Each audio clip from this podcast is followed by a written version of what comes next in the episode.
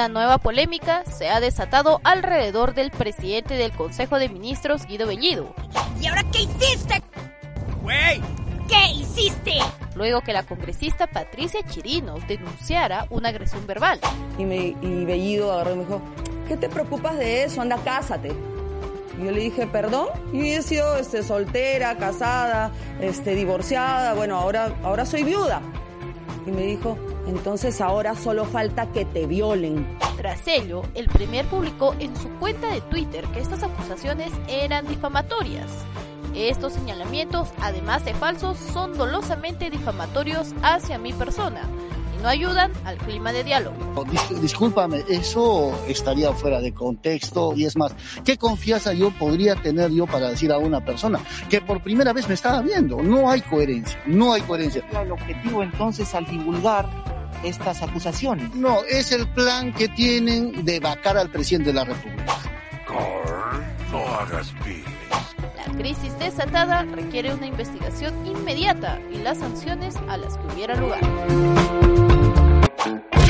Pedro Franque acabó con las esperanzas de un sector de algunos que se ilusionaron tras la palabra del primer ministro Guido Bellido al anunciar que el gobierno promovería el incremento de la remuneración mínima vital.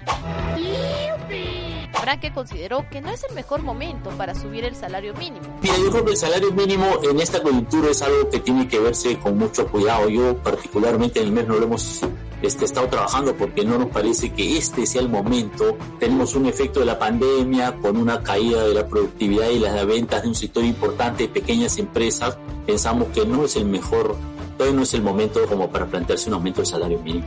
No espero nada y estoy desilusionado. Sin embargo, señaló que sí se podría plantear un diálogo entre empresarios y empleados para evaluar cómo se podría ir dando este cambio en la remuneración mínima vital.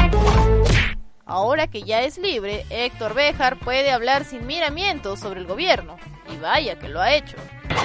¿Eres un osito cariñosito? Aquí te tengo tu cariñito. El ex canciller se pronunció sobre la conformación de los altos cargos del Ejecutivo y cómo se vienen distribuyendo. El diplomático reconoció que al menos la mitad de nuevos nombramientos se vienen entregando a familiares y allegados del presidente Pedro Castillo, cuadros de Perú Libre o aliados, a quienes se les hace un pago de favores. Asimismo, Béjar consideró que el gobierno es un conjunto muy heterogéneo de funcionarios que en algunos casos ni se conocen y que en algunos casos no saben cómo llegaron a la máxima esfera gubernamental, incluso con un nivel político muy bajo y sin conocimiento de Estado.